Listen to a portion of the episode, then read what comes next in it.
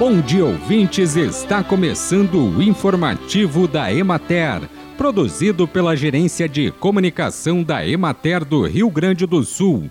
A apresentação é de Matheus de Oliveira, na técnica José Cabral. A Emater finalizará nos próximos dias o levantamento de campo de intenção de plantio do trigo no Rio Grande do Sul, cujos resultados serão divulgados na semana seguinte, à medida que se expandiu a área geográfica com o período recomendado para o plantio no zoneamento agrícola de risco climático, as atividades de semeadura foram aceleradas, aproveitando também as condições favoráveis de umidade do solo e a ausência de chuvas, o que possibilitou o acesso das máquinas agrícolas às lavouras para a realização da operação. As lavouras semeadas em maio apresentam boa uniformidade na germinação, emergência satisfatória e crescimento rápido.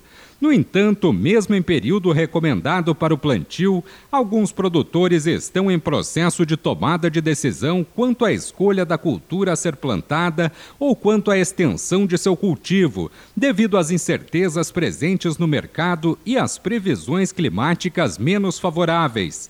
Apesar da redução dos principais insumos, os preços do mercado futuro para o trigo na metade sul permanecem pouco atraentes para estimular maior adesão de produtores ao cultivo, e os contratos de entrega futura apresentam oscilação entre R$ 55 e 70 reais a saca. Na região administrativa da Emater de Bagé, estima-se expansão na área de cultivo com o cereal em relação à safra anterior, em função do início do período estabelecido no zoneamento agrícola em 1 de junho.